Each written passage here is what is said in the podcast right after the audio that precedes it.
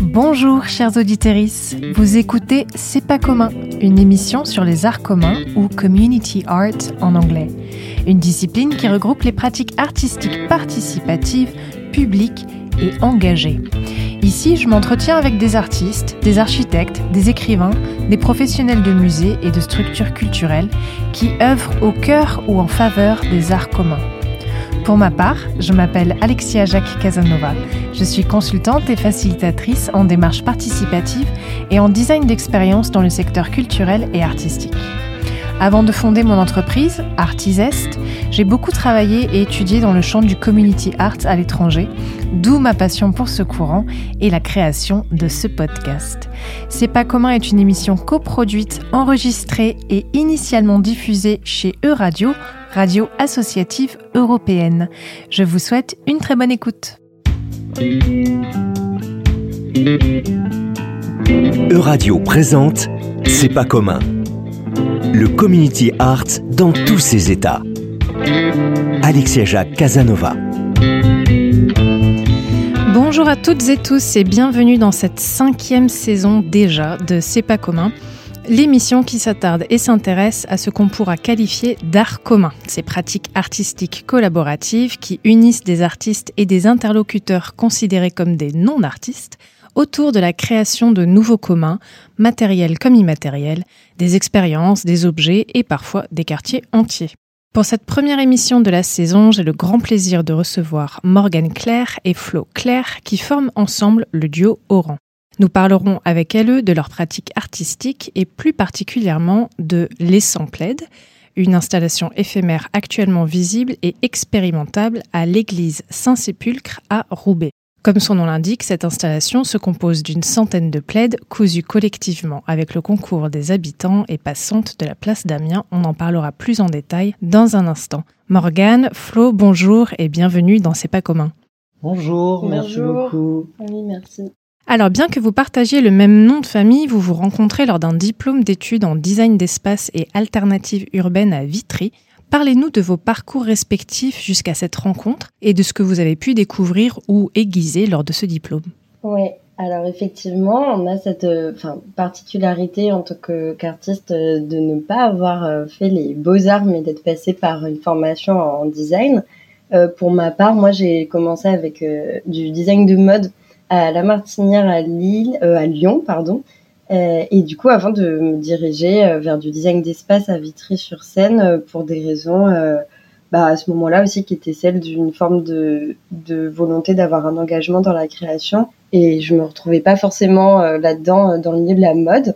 Et donc, ce diplôme, design d'espace et alternative urbaine, venait d'ouvrir en fait à Vitry. Euh, la première euh, promotion euh, datait de 2014, c'est ça. Et donc c'était la promo de Flo. Donc on était un peu les premiers premières étudiantes de, de, ce diplôme avec du coup une une émulation qui était assez chouette du fait qu'il y avait quand même cette cette excitation de commencer quelque chose de la part de l'équipe enseignante. Et ce quelque chose c'était la volonté de se dire ok comment dans l'éducation nationale en études supérieures, on peut euh, porter un, un, discours et aussi proposer des, des actions qui soient euh, politiquement engagées. Et euh, pour peut-être rentrer dans, dans, un détail, quelque chose d'assez significatif pour nous, c'est que pendant cette formation, où donc Flo était en, en, deuxième année et moi en première année quand on s'est rencontrés, euh, on a eu euh, la chance en fait d'aller à euh, la ZAD de Notre-Dame-des-Landes, qui du coup à ce moment-là était très très active dans la lutte contre la construction de l'aéroport. Et on y allait avec une équipe composée d'étudiants et étudiantes, mais aussi avec un photographe professionnel qui s'appelle Cyril Weiner et l'équipe enseignante avec la volonté en fait de faire des relevés architecturaux des cabanes qui sont construites par les, les militants militantes de la ZAD donc avec euh, de, des, matériaux euh, récupérés, trouvés sur place, enfin, voilà, euh, ce qu'on pourrait appeler une, forme d'architecture vernaculaire dans le sens où elle émane d'une fonctionnalité liée au territoire et à, la volonté de faire quelque chose de d'engagé. Et donc c'était une expérience incroyable et je crois que c'est à partir de cet endroit-là où on a commencé à développer une pensée qui qu'on pourrait qualifier de critique et se poser la question de notre euh, rôle et de notre euh, possibilité en tant que personne euh, qui allons nous engager dans le milieu créatif. Mhm. Et vous, Flo, comment est-ce que vous êtes venu à, ce diplôme donc? Eh ben moi j'avais déjà fait du coup ce diplôme c'était un diplôme supérieur d'art appliqué moi j'avais déjà fait la, la, partie d'avant qui était un bac plus 2 aussi en design d'espace au même endroit et du coup moi j'ai un peu suivi l'équipe pédagogique durant ces, ces, deux formations qui se suivaient. Et, euh, et, voilà, moi, ce que m'a pas mal apporté aussi cette, euh, cette formation, c'est vraiment un regard sur, euh, sur l'environnement d'extérieur, l'urbanisme, et comment est-ce qu'on peut aussi s'organiser de manière collective pour agir dans, dans tous ces espaces-là. Quoi. Oui, et je précise que, que ce diplôme, ce cursus existe encore, hein, il, est, il est toujours d'actualité. Alors, on parle parfois de, définition pardon, dans C'est pas commun. L'art commun, parce qu'il est participatif, inclut des noms professionnels et ne résulte pas toujours dans sa forme à accoucher d'un objet, contrairement à un art un peu plus traditionnel. Est-ce que c'est réellement de l'art? Et si oui, est-il distinct, annexe ou partie intégrante de ce qu'on appelle aujourd'hui l'art contemporain? Avant de vous interroger sur ce sujet, je vous propose d'écouter Paul Arden en parler. L'art contemporain, c'est l'émergence. C'est très précisément ce qui émerge. C'est la Forschprung, comme disait euh, Heidegger. Ça, ça sort et ça, quelque chose toujours émerge, tout le temps. Et ça, c'est ça le contemporain. C'est le mot contemporain vient d'ailleurs du, mot moderne, même si on les distingue, modernus, qui appartient à son temps, qui appartient à son époque. C'est un label et, on voit comment ce, label a été créé euh, pour promouvoir des formes d'art souvent euh, difficiles d'accès pour le public, qui reposaient sur euh, des constructions esthétiques et intellectuelles souvent complexes, euh, pas illégitimes du tout d'ailleurs, pouvant donner des œuvres qui demandent une certaine spécialisation de, leurs observateurs pour être comprises. Bon, et à plus forte raison pour être expliquées et donc médiatisées. Avec le sentiment parfois d'une escroquerie, c'est-à-dire que la complexité des œuvres peut faire croire que c'est n'importe quoi. Quand, on dit c'est n'importe quoi, ça veut dire je ne comprends pas, ça m'échappe, ça ne me plaît pas, euh, ça défie mon système de référence et ça me rend crétin, ça me rend idiot. Alors j'ai choisi Paul Arden car il me semble qu'il a été une lecture décisive euh, pour vous et notamment peut-être davantage plus dans son travail sur la définition de l'art conceptuel que de l'art contemporain en général. Je serais curieuse de savoir comment vous décrivez vous-même votre pratique artistique, quels sont les termes que vous utilisez pour la décrire, et comment expliqueriez-vous votre processus à nos auditeuristes qui le découvrent aujourd'hui? Oui, euh, tout d'abord, merci pour avoir euh, choisi cet extrait qui est assez significatif. C'est vrai que nous, la question de la définition de notre pratique, de quels mots on utilise pour parler de nos interventions, elle nous a occupé beaucoup, euh, aussi dans une volonté de, de rendre lisible notre démarche pour pouvoir en fait la, communiquer. Euh, donc effectivement, le l'art euh, conceptuel, l'art contextuel, euh, il y a aussi l'usage du terme art relationnel et plus récemment l'art en commun. C'est des choses qui, qui nous parlent et qui finalement racontent un peu s'il fallait garder une grande idée qui est que une pratique artistique déjà elle se fait pas seule et, et elle se fait avec un matériau qui est immatériel, qui est celui de la relation. Euh, la relation qui va être tissée avec euh, des personnes qui sont des participants, participantes, collaborateurs, collaboratrices. Et voilà. Et après là, on a aussi toute une, tout un lexique euh, qui, qui est pas toujours facile à, à, à, définir pour dire finalement qui sont ces personnes avec qui on va faire, avec qui on va penser les choses. Euh, donc voilà, là j'ai déjà un peu parlé de certains mots.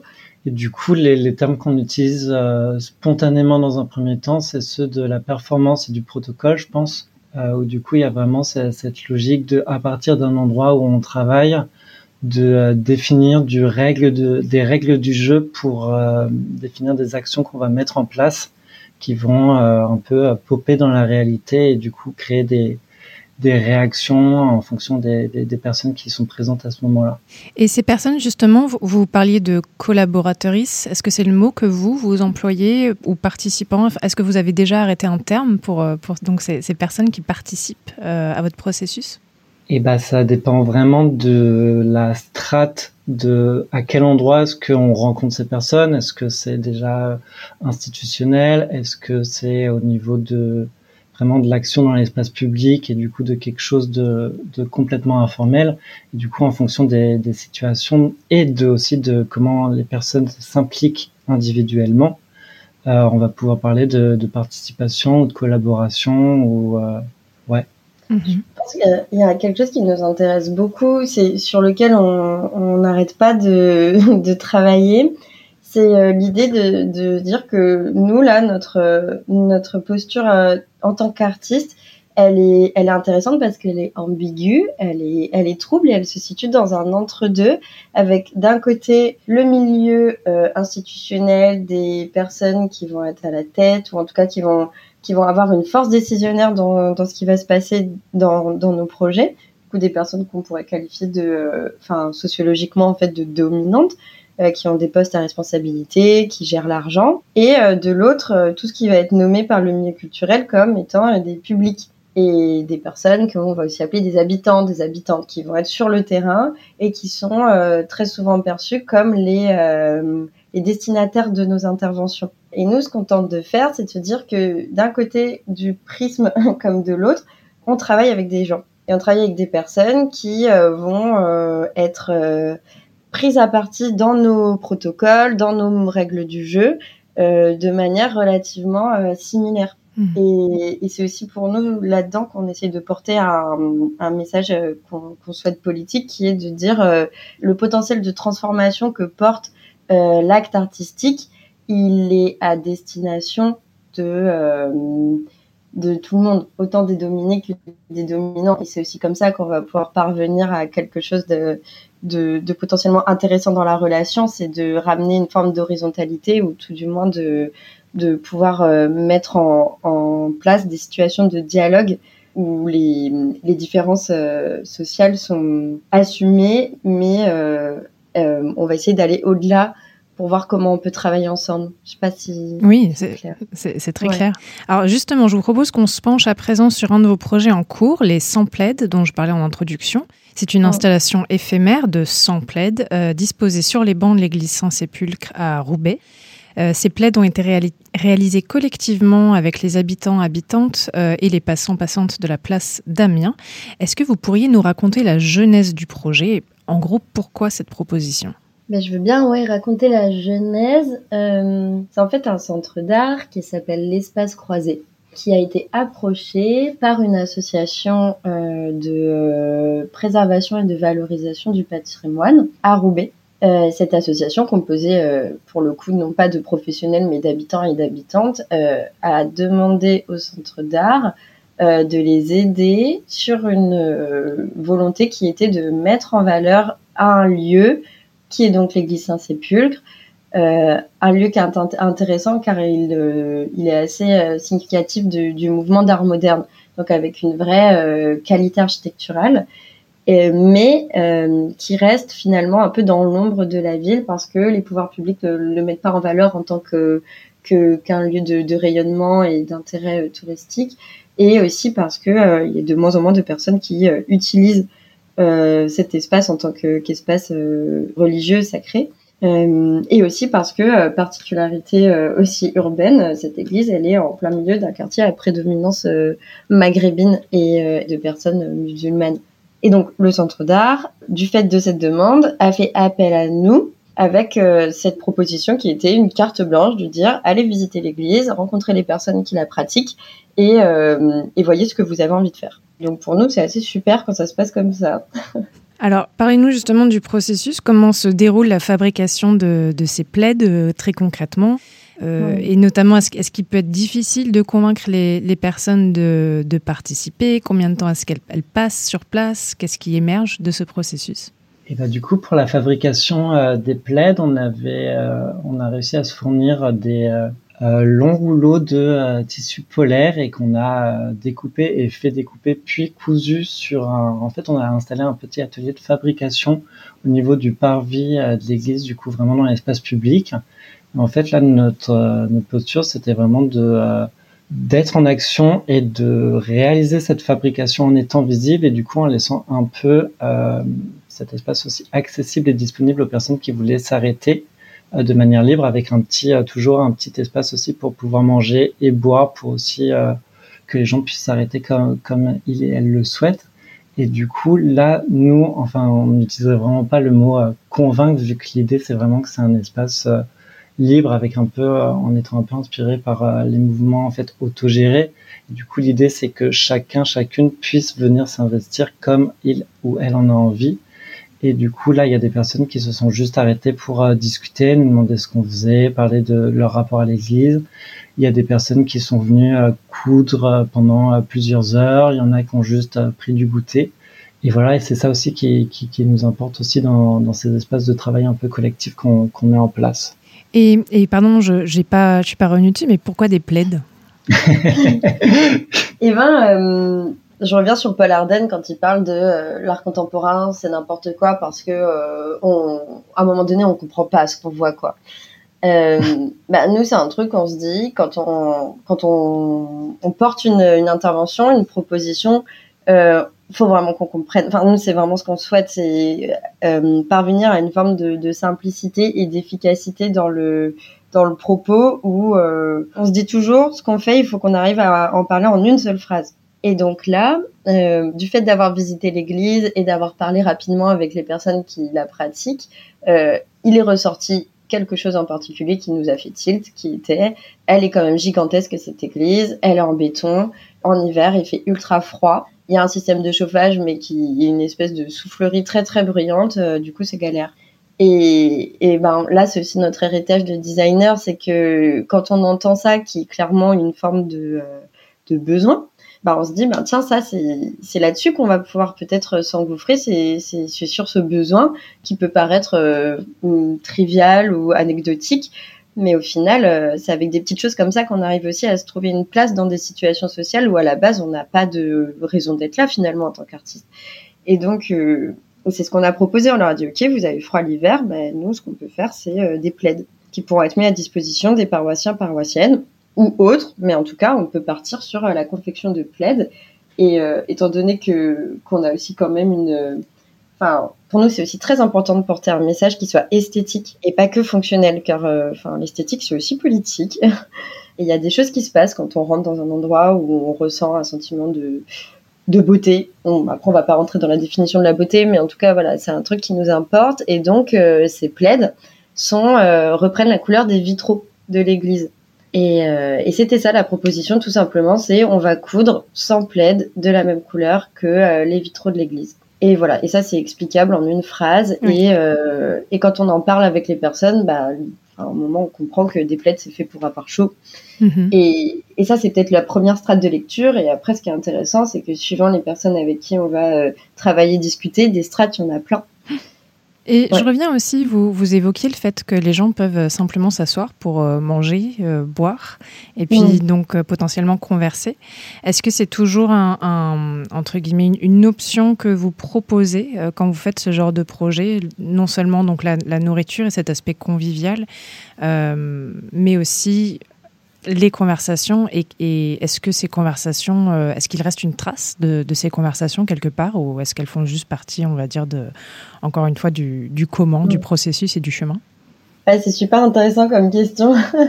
Euh, donc effectivement, dans tous nos projets, il y a un peu cette idée de dire, et encore une fois, on a envie de se situer en, pas en opposition, mais en tout cas de se situer à côté des attentes institutionnelles euh, classiques qui vont être de, euh, avec ce type d'intervention, on pourrait quand même facilement se dire que si elle est réussie, c'est parce qu'il y a eu du monde. C'est parce qu'il y a eu des gens qui ont participé, du coup on va pouvoir sortir des chiffres et ça va pouvoir venir euh, valider des subventions, tout ça. Et ça c'est un truc assez rapidement, on s'est rendu compte que oulala, euh, c'était un peu un piège et que encore une fois, en tant que en tant qu'artiste, en tant que si qui on est, ce qu'on a envie de porter, ce truc-là pouvait pas être important pour nous. C'est pas là où on se situe. C'est pas dans la quantité, mais dans la qualité. Et donc, effectivement, dans tous nos projets, il y a un peu ce truc de mettre à disposition des espaces de euh, de convivialité, de sociabilité, de discussion, mais de pas du tout chercher à les remplir coûte que coûte. C'est-à-dire mhm. que s'il y a une personne qui vient dans tout l'après-midi et que en plus c'est une personne avec qui on a eu des chouettes discussions, c'est ok et il n'y a pas d'idée de réussite mhm. ou d'échec quoi. Mhm. Et du coup, au début, dans notre travail, il y avait vraiment justement la question de qu'est-ce qu'on fait de, de tous ces échanges et témoignages avec une envie souvent de les valoriser ou de les faire exister. Et du coup, ça a apparu des fois dans, dans des micro-éditions ou beaucoup dans, dans de l'écriture et de l'inscription. Et là, j'ai l'impression qu'on s'éloigne progressivement un petit peu de ça pour euh, assumer que euh, ces discussions font partie de notre expérience et de l'expérience des personnes qu'on rencontre, mais que justement, nous, après, on, les formes artistiques euh, qu'on fait créer sont des prétextes pour continuer à parler des échanges qu'on a eus, mais il n'y a pas de traces euh, spécifiques de ces échanges qui, qui, qui existent.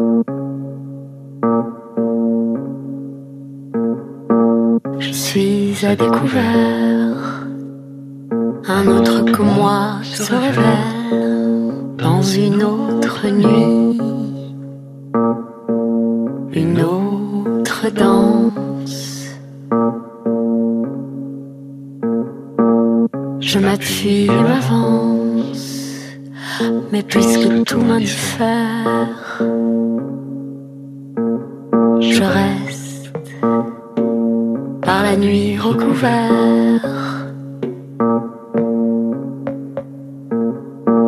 Je suis à découvert, un autre que moi sur les lèvres de cette autre nuit,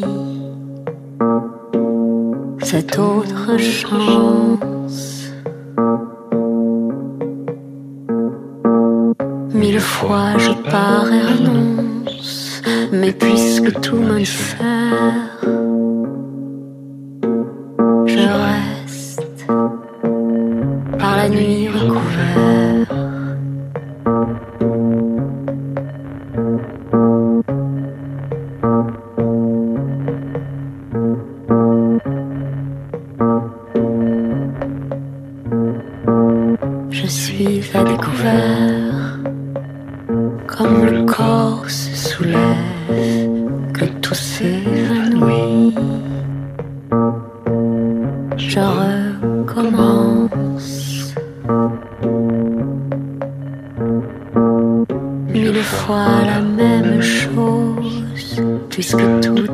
est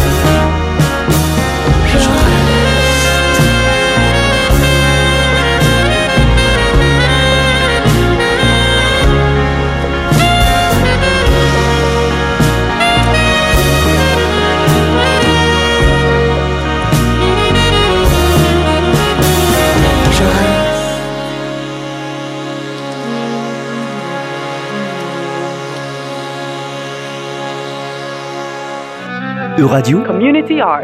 c'est pas commun. Je suis aujourd'hui avec le duo Oran et on parle du projet Les 100 plaids. On en parlait justement euh, juste avant cette, euh, pause. Le- les 100 plaids présentent une utilité. Vous écrivez dans la description notamment de votre site que les plaids sont d'une part destinés à pallier à l'absence de chauffage durant l'hiver, euh, vous en parliez à l'instant, et d'autre part à questionner la fonction matérielle et symbolique des édifices religieux aujourd'hui. Vous avez parlé d'esthétique et donc ma question ici c'est est-ce que tous vos projets ont cette double voire triple finalité pratique, symbolique, esthétique. Eh ben euh, oui, en tout cas c'est vraiment une volonté et euh, c'est très bien euh, résumé. Je pense que euh, quand on arrive à ça, c'est euh, le top quoi. Des fois on n'y arrive pas, mais euh, dans l'idée c'est effectivement ça qu'on a envie d'atteindre complètement. Je pense que c'est une réponse aussi à la question de justement de tout ce qui est art contextuel et art en commun, de s'inscrire dans voilà dans des réalités concrètes et du coup de forcément euh, répondre en tout cas dialoguer avec des choses qui existent et du coup là il y a forcément la question du, du pratique qui apparaît aussi euh, potentiellement quoi. Oui, on est souvent en effet dans des propositions qui sont réellement ancrées dans le réel et, euh, et dans des pratiques, vous, vous y faisiez référence euh, juste avant, qui, qui parfois empruntent voilà, ce qu'on va appeler le, le, le design ou des, des, considérations en tout cas qui, qui, dépassent le, le, pur et simple domaine de la, de la création artistique au sens traditionnel du terme. Je serais curieuse de savoir ce qui adviendra des plaids une fois l'installation terminée et quelles traces est-ce qu'il restera de cette action? La documentation dans l'art commun, c'est souvent une question complexe. Donc, euh, quelle, sera la suite du projet? Et bah, du coup, par rapport à, l'avenir de, tous ces plaids, où du coup, c'est une installation euh, mobile puisqu'elle va bouger en fonction de comment les, personnes qui traversent l'église vont l'utiliser. Cette installation va rester jusqu'à euh, fin décembre. Et après, se pose effectivement la question de, de qu'est-ce qu'on va faire de tous ces objets. Et en fait, là, le dialogue, il est encore ouvert autant du coup avec les paroissiens, paroissiennes, qu'avec l'association euh, culturelle Espace Croisé avec laquelle on travaille, où là, il y a un peu l'envie de voir comment cette installation va, va, va exister jusque-là, avec l'envie de trouver euh, une manière de les redistribuer qui n'est pas encore totalement définie, mais en fonction des, des rencontres qui vont avoir lieu d'ici là, il y a sans doute l'envie de les redistribuer, par exemple, dans le cadre de Maraude ou avec une association qui voudrait reprendre, reprendre la suite. Mais ouais, je pense que il y a, enfin, ça arrive souvent dans nos interventions où on, on utilise euh, finalement le budget matériel qui nous est alloué pour produire des objets qui vont être donnés à des euh, communautés, à des groupes de personnes. Et là, il y a vraiment ça, ce truc de, de dire, bah, en fait, ces, ces 100 plaies, des 100, c'est quand même beaucoup, euh, euh, sont, sont, sont donnés, ils sont là, et, euh, et ça, c'est au groupe de, euh, de se poser la question de leurs usages. Et, et voilà, ça, c'est un truc aussi qui nous intéresse, c'est de venir proposer une forme de responsabilité collective à un moment donné des objets. Même si on parle de plaid, il y a quand même une histoire de responsabilité. Mmh. Mmh. Très bien. Eh bien, écoutez, Morgane et Flo, je, on arrive au terme de cette émission déjà, mais j'ai mmh. le plaisir de vous retrouver dans la prochaine émission. C'est un, un nouveau modèle qu'on essaie sur cette saison de faire des épisodes en deux parties, car souvent les conversations euh, terminent un petit peu court. Donc, oui. j'aurai le plaisir de vous retrouver dans la prochaine émission pour cette seconde partie, où nous explorerons d'ailleurs plus en détail la question de l'art commun aujourd'hui, euh, vos perceptions sur ce sujet notamment. Merci d'avoir été avec nous aujourd'hui dans C'est pas commun. Merci, Merci beaucoup. beaucoup. À bientôt. À bientôt. Et je remercie également Théo pour la technique et Laurent Maréchal pour la programmation musicale. Merci aux auditeuristes et à très bientôt. Euradio vous a présenté C'est pas commun, une émission sur le community art que vous pouvez réécouter en podcast sur euradio.fr. www.euradio.fr